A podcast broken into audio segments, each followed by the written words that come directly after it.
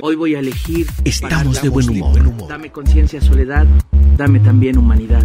Está inspirado, Rocco. Sí, y el video está Maestros que motiven a sus alumnos a asistir a conciertos, a las obras de teatro, a ver a Continuamos. de nuestras cinco compañías artísticas. De eso se trata. ¿Qué tal? ¿Cómo están? Muchas gracias por estar sintonizando el de eso se trata el día de hoy.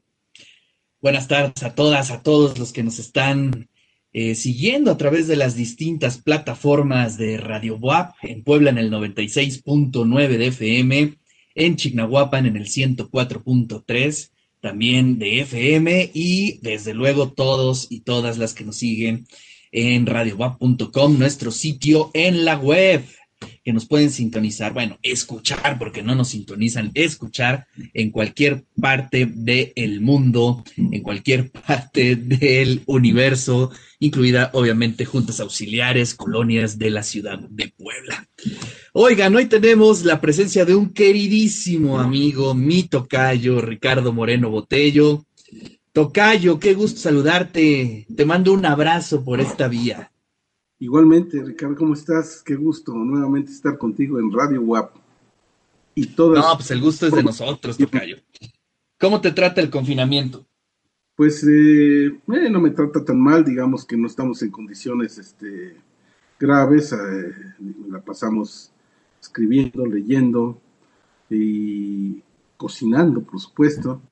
En Claro. fin, creo que más o menos estamos bien. Creo un poco cansados ya estar encerrados. Ya, pero- ya- ya llevamos el año, Tocayo. Nos Eso es increíble, ¿no? de vueltas, sea eh, darle una vuelta a la ciudad, echarle un ojito en carro para, para no este, perder este, la costumbre. Así es.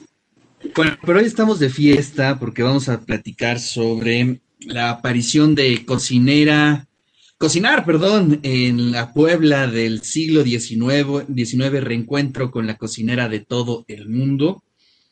Que bueno, pues este, apenas hace unos días salió a la luz, Tocayo. Sí, tiene, pues no tiene ni, ni una semana que está circulando ya en los primeros ejemplares en- entre las personas que son más, este, están más relacionadas con la, con la publicación y con sus, eh, con sus comentarios. Efectivamente me he dado la tarea de, de hacerle llegar esto a, a las eh, personas que han, sido- han tenido la responsabilidad de, de respaldar su edición, pero también a quienes lo van a comentar eh, próximamente. Eh, pues esta es una de las cuestiones que me ha permitido no pasarla mal. Estar, estar Claro. produciendo, estar escribiendo sobre la cocina, estar revisando eh, recetarios, estar revisando textos, en fin, haciendo el trabajo propio de una, de una edición como esta que tú conoces. Entonces, eh, la pandemia pasa, si nos cuidamos, pasa con menos problemas, ¿sí? con Así menos es. agobios. Oye, Tocayo, este, y tuviste la oportunidad de pilotear, de cocinar varias de estas recetas, me imagino. Sí, me gusta mucho hacerlo. Pues en realidad es lo que le da sentido a esto, ¿no? Si no sería estrictamente un asunto libresco, eh, Claro. que no está mal porque finalmente una de la una buena parte de lo que es este estudio, el estudio que tiene que ver con este extraordinario recetario que se llama La cocinera de todo el mundo, pues es que, eh, digamos, se revisa su texto, se revisa tu contexto, se hace estudios comparativos con otros recetarios de la época y te permiten pues más o menos visualizar cómo era el gusto, cómo eran las cocinas, cómo eran las mesas de los poblanos en el siglo XIX. Entonces, este, desde el punto de vista estrictamente, digámoslo así, intelectual, es agradable, es, es muy interesante para quienes gustan de los libros antiguos. Pero si además le agrega la posibilidad de cocinar y explorar las recetas que vienen en este tipo de manuales, pues sí te resulta muy atractivo y este y ganas mucho, sobre todo sobre todo peso. Claro. No, pues ya, ya has publicado varias fotos en tu Facebook que me da una envidia terrible. Voy a mandar un topper a tu casa para que ahí me, me mandes un poquito. ¿No? Sí, sí, sí. Digo, no, no te digo que me invites a tu casa porque estamos en confinamiento, pero sí que me mandes un- te mando un topper y ahí me mandas un, un, un poquito de recalentado. ¿Qué te parece? Así por el por el agujerito ese que tiene uno, lo que tiene, tenían las cocinas de las de las monjas, un agujerito que daba para donde estaba el refectorio, ¿no? Exacto. una ventanita. Ah, es cierto, es cierto, es cierto. Hasta, hasta giraba, ¿no? así como, como, con, como una puerta giratoria, ¿no? Eran, Exacto, sí, está padrísima, está padrísima. Bueno, pero vámonos al texto. A ver, eh, surge como consecuencia de un libro también, ¿no? Bueno, digamos, ¿Sí? lo descubres a partir de este libro que ya hace algunos años publicaste y que también me regalaste. Y que bueno, pues ahí abriste una gran puerta, Tocayo. Pues fíjate que sí me ha gustado este, este trabajo de, reeditar eh, viejos manuales de cocina y particularmente los poblanos, que son los que tienen a la mano y que son parte del patrimonio propio nuestro. Eh, ya, yo he conocido experiencias de otros editores que han hecho un trabajo de divulgación, pero no se han dado la tarea de levantar toda la tipografía desde el comienzo, modernizar realmente los recetarios desde el punto de vista de su edición y de su impresión, sino solamente hacen fotografía y este, editan esas fotografías, las versiones facsimilares. Lo ha hecho Porrúa, lo han hecho pues eh, compañías y empresas que están algunas en la India, ¿sí? Y que venden, eh, a, este, digamos, a solicitud por encargo, los libros este, son las fotocopias que bajan de, Google y, las, este, las imprimen, las encuadernan y te las mandan. ¿sí? venden así, así venden recetarios de, como este de, y muchos otros, ¿no? Este no, esta es una obra que se va, se revisa y se trabaja desde el principio. Es decir, se levanta la tipografía, se hace eh, un trabajo de rediseño de todo lo que es la retícula del libro, se hace una, pues una, se le agregan viñetas, por ejemplo, como es el caso de este recetario también del anterior del cual tú recuerdas, el de la, el de el que editó a Sols, y este, y pues se ofrece una versión moderna.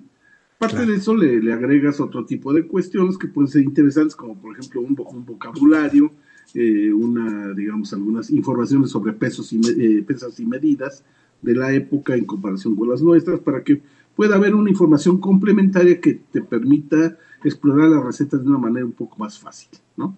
Y aparte le haces un estudio introductorio, analizas el, documento. Ese es el, el tipo de trabajo que he seguido y al analizar el documento me refiero yo a que efectivamente esa es toda una contextualización de este material para saber qué era Puebla en aquella época, cómo, qué, cómo se vivía, qué acontecimientos históricos estaban presentes, en fin, cosas de ese tipo que permiten que la gente valore más el documento que le estamos ofreciendo. Sí, porque entonces se da cuenta de que en qué tipo de condiciones se, este, este, se producían estos materiales, qué había en la época. Había un boom. el siglo XIX es un siglo que produce un boom de los recetarios de cocina. ¿Eh?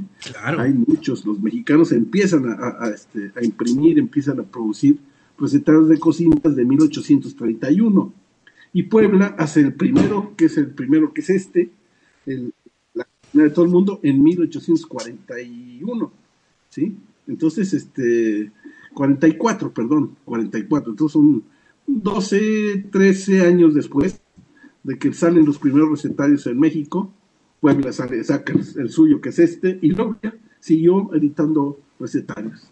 Entonces es, muy interesante ver toda esta lógica, como Puebla, por ser una, una, una, ciudad culta, es una ciudad que tiene una gran tradición en materia de, de impresiones, aquí desde la colonia por, eh, pues por la influencia y por el interés del obispo Palafox y Mendoza se, se estableció la primera imprenta, en fin, esas historias se cuentan aquí en el, en el propio, en el propio este, estudio introductorio y eso le da pues ya a la obra en su conjunto pues un mayor atractivo. Se trataba pues de eso, no solamente de reeditar un, un recetario de una manera realmente nueva, una reedición de fondo, de, sino de incluir un análisis que permitiera contextualizar todo lo que es este, este documento. Y además de eso, pues a cocinar, como dices, hay que cocinar. Entonces nuestros amigos, los eh, chefs de la Facultad de Administración, pues hacen una modernización de las, este, de, de, algunas de las recetas, no de todas, pero sí de una buena selección, de la cual nosotros también aparte hacemos una selección adicional ya con fines de edición para presentar aquí recetas modernizadas, para que las juegue, las ensaye la, la, persona que lo quiera, Y en este caso, aparte de la, pues yo quisiera, este, si me lo permites, eh, acreditar la participación de, de estos, eh, de estos amigos de los de la academia de, de, la academia de gastronomía de la de la UAB, de la Facultad de Administración, porque pues eh, contribuyeron con este libro, efectivamente modernizando las recetas y dándonos este material nuevo para que la gente pueda cocinar recetas antiguas en versiones, en versiones más actualizadas, ¿no? Y voy a, voy a dar los nombres porque importa mucho. Sí, por supuesto, por supuesto, Tocayo. Acreditar esta participación. Participó María Fernanda Álvarez Ponce, eh, Fernando Carreto Macías, Jorge Ángel Maldonado Recendis, que es a la vez el, el eh, jefe, el, director de la academia, o el coordinador de la academia, Oliver Rodríguez Caudillo, Leticia Betsabe Sánchez Vázquez, Luis Luisa Fernanda Velázquez Rodríguez, todos ellos miembros de la Academia de la Licenciatura en Gastronomía de la Facultad de Administración de la UAP. Y bueno, eh, después que nosotros tuvimos todas las, recetas este, modernizadas, tuvimos que pasar a la cocina y para ello pues, fue muy importante la participación de, tres personas en particular. Una de ellas es el, el, chef Mauricio Magaña Reyes, de, él es este, él, es, eh, él vive en la Ciudad de México, que eh, nos hizo eh, ya la, cocina propiamente de, los, de, la, de estas recetas que nos dieron los, los miembros de la academia, y apoyado por Cecilia Moreno, mi hija, Cecilia Moreno, que también sabe de cocina y sabe de ediciones. Entonces estuvo muy al tanto de, de todo este trabajo de edición y con Mauricio se pusieron a hacer el trabajo de, de, cocinar lo que habían eh, nos habían dado los, eh, chefs del agua y, sacar las fotos correspondientes que vienen justamente en, este, en este libro. Y finalmente, María de los Ángeles Moreno, que es mi hermana, ella se hizo cargo del trabajo propiamente de la panadería, eh, que está también en este, en este libro. Entonces, yo quería destacar en esta ocasión, pues el trabajo propiamente culinario, porque sí, siempre yo me, me clavo con toda la parte libresca, la historia del libro y todas estas cosas, y se me olvidan eh, mencionar como, se debe eh, a quienes han estado atrás en el soporte de la parte culinaria propiamente. Por un lado, los chefs de la UAP, a los que me referí, y por otro lado, pues Mauricio Magaña, Cecilia Moreno y, y María de los Ángeles. Entonces, este, dicho esto, podemos continuar con otra, con otra parte del asunto. Sí, no, qué bien, qué bien, porque digo, este, finalmente es un equipote que, el, del que te hiciste, Tocayo, para armar este libro. Y además, este, con, me acuerdo cuando me platicaste la idea de hacer esta reedición, ya tiene por lo menos un par de años. Pues sí, fíjate que se tardó mucho esto por distintas razones. Unas porque, bueno, finalmente había que este, esperar, eh, digamos, el respaldo de la, de la institución para poderlo trabajar con toda la solvencia del caso, cosa que llegó finalmente y, eh, quiero agradecer pues sin duda alguna el respaldo que recibí del rector para poder este, continuar con esta línea que ya me había, ya me había apoyado tanto él como la facultad y, la, la, este, eh, la, la, dirección de, de, ediciones de la web me habían apoyado para el anterior que fue el, manual, el, recetario de la cocinera poblana, que fue el primero. Claro. la experiencia del anterior. Pudimos efectivamente ver cómo trabajar eh, de una mejor manera. La edición creo que sigue el mismo patrón, ¿no? Es básicamente el mismo patrón, es un estudio introductorio, es una, este, es la, el trabajo propiamente culinario, ¿sí? Toda la parte de en, aquel, en aquel vienen los moles y los chiles en nogada, en el anterior, en este no, en este vienen otro tipo de platillos, por alguna razón que te comentaré más adelante. Pero, este, y finalmente, pues toda la parte esta de, de la, pues el glosario y la cuestión de peces y medidas, ¿no? Que es, es importante para las ediciones. Eh, es un equipo, entonces, para todo esto es un gran equipo. para empezar, empezar, tú tienes aquí eh, como colaboradores a Leticia Gamboa, a José Lascaro Toquero, que nos hizo la, pues, el hermoso, la portada bellísima, ¿no? Lo vean, es, una, un hermoso cochinita, una cochinita con sus puerquitos. Se llama Los Tres Cochinitos, se refiere a los... Está buenísimo. Los tres cochinitos, que por cierto es, es como una, eh, un cuento de Agatha Christie se llamaba. sí. Nos hizo este, esta, es un dibujo precioso que está al interior en las, en, las guardas. Viene también el, dibujo de, José Lascar. Sí, está maravilloso. Acá ya es una estilización que hizo el, diseñador de Sahil Cheques, quien hace toda la parte eh, de, edición, ¿sí? impresión de, libro, ¿no? Eh, bueno, eh, Oye, Tocayo, vámonos al siglo XIX, porque a mí me, gusta mucho el siglo XIX. Eh, en pleno, en pleno este ánimo positivista, ¿no? De armar manuales, de armar recetarios, pues como que de reordenar todo lo que había. Este, cuéntanos un poquito cómo estaba la, la atmósfera cuando surge este, este recetario. Está, estaba difícil. Es una, la situación en Puebla y en el país no estaba muy bien digamos, había, como que había una situación contradictoria. Por un lado estaba todo el problema político y todo este ambiente de, prácticamente de invasión, porque si estamos hablando de 1844, estamos a punto de que nos invadan los americanos y, este, nos quiten la, mitad del territorio más, ¿no? También hay una situación tensa, muy, muy, este, muy desagradable todo eh, muchos conflictos con, eh, con Santana, ¿sí? En fin, había ese, ese ambiente. Por otro lado, teníamos un ambiente también, después de la independencia, de, pues de los intentos de algunas de las élites locales de modernizar la vida en, Puebla, en México y en Puebla. En, Puebla, pues tenemos, habíamos tenido la, todo el interés de, de, crear la industria textil, ¿sí?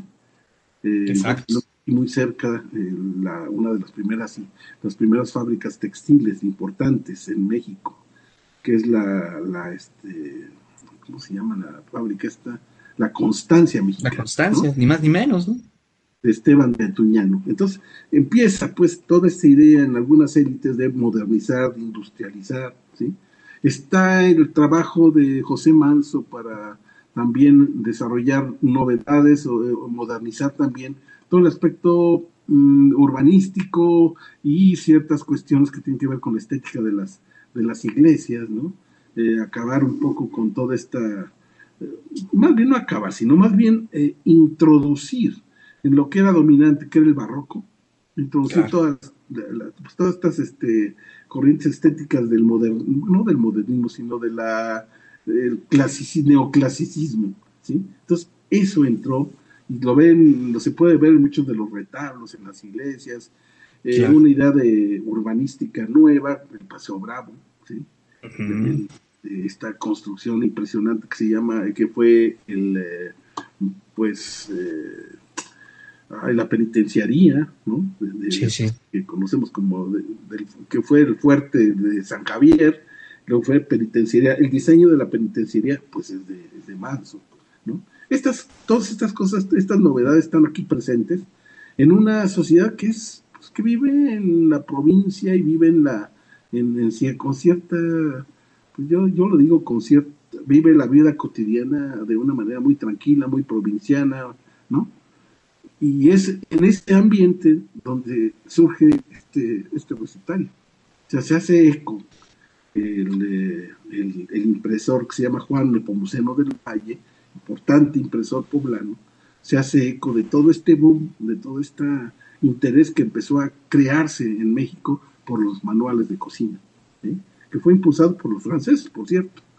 Sí, es cierto, es una idea moderna, es una idea, la modernidad desde el punto de vista culinario viene a producirse por la, digamos, la adopción a través de la imprenta de los muchos de los viejos recetarios de las familias, de los conventos, quizá por aquí, por allá, y, muchos de, recetarios importados de España, en fin, se retomaron, se, incorporaron a una idea editorial este, que se le debe mucho, según algunos estudiosos y estudiosas de este tema, a los franceses.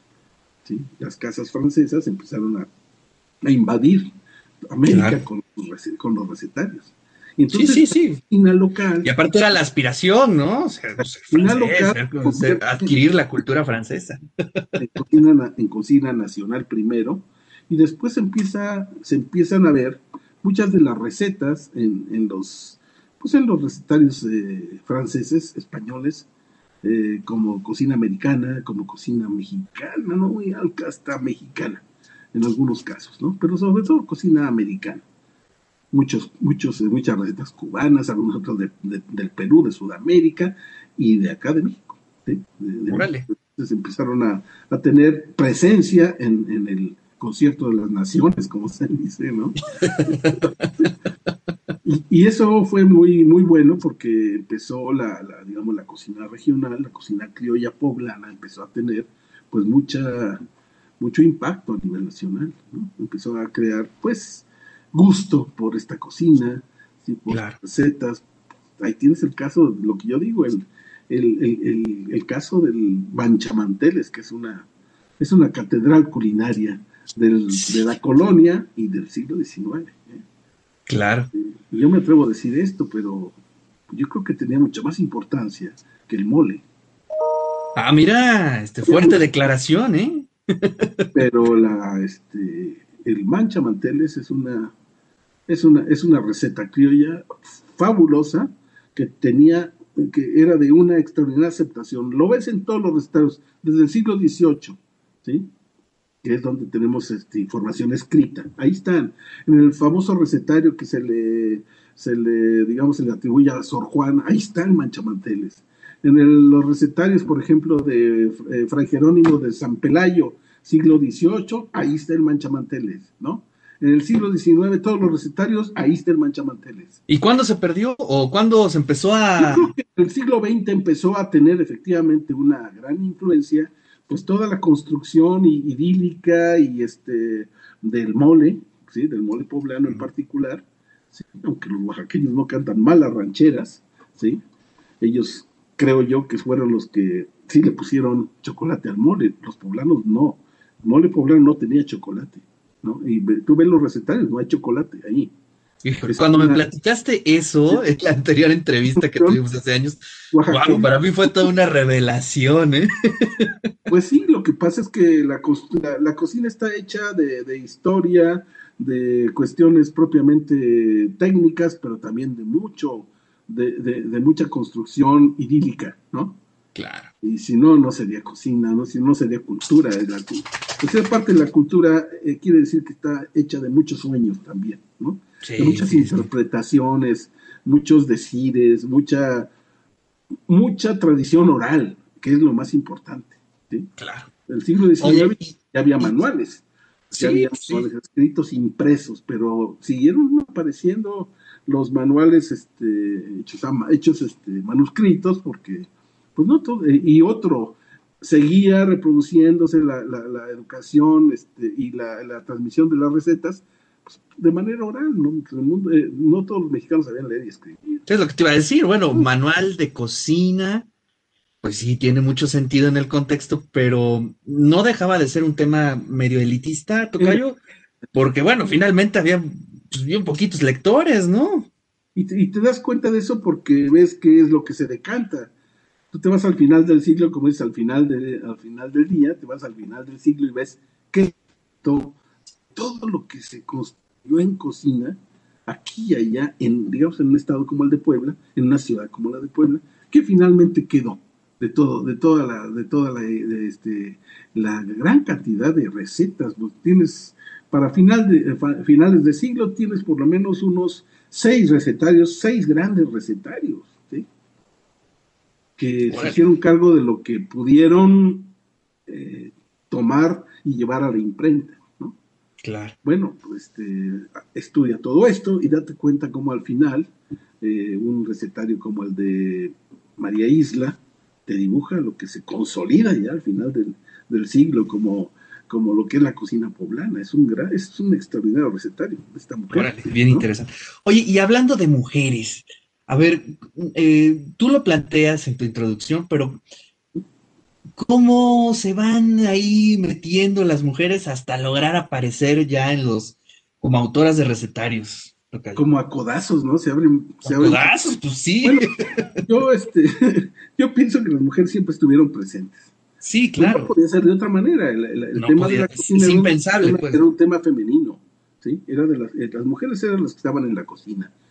Salvo en algunos eh, conventos o, este, sí, en algunos conventos de, de, varones, como los franciscanos en particular, donde podías tú encontrarte ahí frailes que le hacían a la cocina, ¿no? Como este Junípero, no Fray Junípero, Fray, Fray, este, ay Dios, se me va el nombre, este, Fray Jerónimo de San Pelayo, ¿no? Eh, que además toma recetas de otro, de otro colega, ¿no? Entonces una, es una, es un traslado de, recetas de, este, de, de, unos, de unos recetarios a otros, en una cadena así interminable durante todo el siglo, o todos los siglos, ¿no? Desde la colonia, en fin. Bueno, pero lo, los conventos eran las mujeres las que estaban ahí. Yo digo que son las cocinas de los conventuales de la colonia, son como los espacios estos que juntaban eh, mujeres de distintas clases sociales.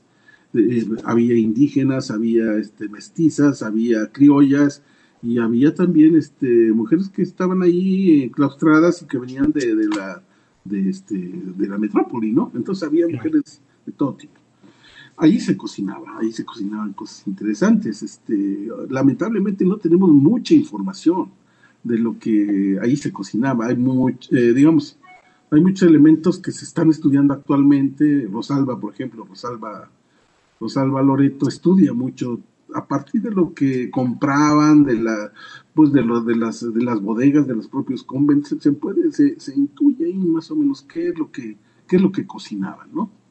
Eh, recetarios casi no hay, eh, algunos por ahí se empiezan a, descubrir del siglo XVIII, ¿sí? Eh, pero en todo ello está presente la, mano de las mujeres.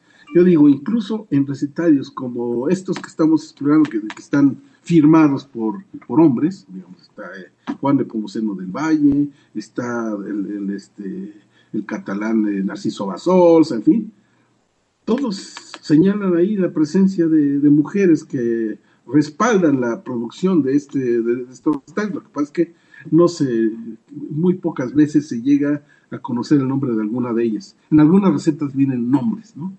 Como eh, eh, este, X guisado hecho al estilo de fulana de tal, ¿no? en clave, prácticamente. los nombres de mujeres que están ahí atrás, ¿no? Por eh, supuesto es hasta finales del siglo XIX cuando empiezan a aparecer ya los nombres de al menos este de dos mujeres importantes, ¿no? Que son las que yo este retomo en este en este recuento, ¿sí? Que son déjame déjame recoger el nombre preciso de esta señora, que es este, bueno, ya te lo dije, que es doña es María Isla, una, una joven cocinera y este que dotó de uno de los recetarios más completos de, digamos que ya pienso que decantan todo lo que fue desde la época colonial hasta el siglo XIX. Es el más importante. Estuvo un manual de, de esta dama que se llamaba Anita, viuda de Medellín. Ese es el otro. Es un recetario de, de, 1800. Eh, este recetario finales, es la, es la época ya del porfirismo, ¿sí? 1899, eh, ¿ve? No, pues ya, despidiéndose el siglo XIX. Pues son muy buenos recetarios. Estos, estos últimos de, Anita y de la señora son muy buenos recetarios. Realmente, este... Oye, Tocayo, ¿y cuándo lo presentas? Me imagino que lo presentas vía este Facebook, Live, ¿cómo, qué estás pensando? Este maravilloso sistema, ¿no? Digo, nada más nos falta, eh, nos falta descubrir cómo echarnos el vinito de honor, pero fuera de eso, pues, ahí vamos, ¿no? Alguna aroma de cocina. Sí, pues mira, lo, está programado para presentarse el día, eh, es el día 23, es martes, si no estoy mal, es martes 23 de, marzo, ¿sí? Ok. Eh, a las 12 horas. Y en una, pues en donde participará el, la Casa del Libro del Instituto de Ciencias Sociales y Humanidades, la Biblioteca La Fragua, que es una, este, pues una gran institución universitaria donde yo he tomado muchos de los materiales que vienen en este libro. De la, directora Mercedes, pues como siempre lo hace con todos los investigadores, a poner en, la mesa los materiales, los documentos que le pido, siempre y cuando pues los haya, pero son gente muy, muy amable y, muy, muy eficientes en su trabajo, ¿no? Entonces ellos van a hacer la, el, el, marco de la presentación de este, de este manual y por supuesto pues contaremos con la presencia de los profesores de la Facultad de Administración para que pues, la gente conozca quiénes están atrás de todo esto, las personas que puedan estar conmigo el día de la que con este medio, pues yo creo que todas, este, todos los, los que han colaborado con la, la, producción de este, de este libro, ¿no? Entonces, ese es el asunto, eh, están todos invitados y pues vamos a ver qué, qué ocurre. Esperemos que con todas estas iniciativas y las ganas que le pone la gente al hacer actividades por, por este tipo de, plataformas, espantemos al virus. pues ojalá, ojalá que entre más gente entrara al Facebook, espantar al virus, pero híjole, creo que más se enciende, man. Un virus. Pero bueno, Tocayo, te agradezco muchísimo tu tiempo. Felicidades a ti. Pues al contrario. Por este librazo y todo el equipo que estuvo trabajando. Muchas gracias a ti, muy amable. Pues ahí está un poco de la charla con Ricardo Moreno Botello. Pues él hizo la edición y el estudio introductorio de este libro. Pues para todos los glotones, amantes de la buena comida y sobre todo de la historia también. Tocayo, te mando un fuerte abrazo. Igualmente, que estés muy bien.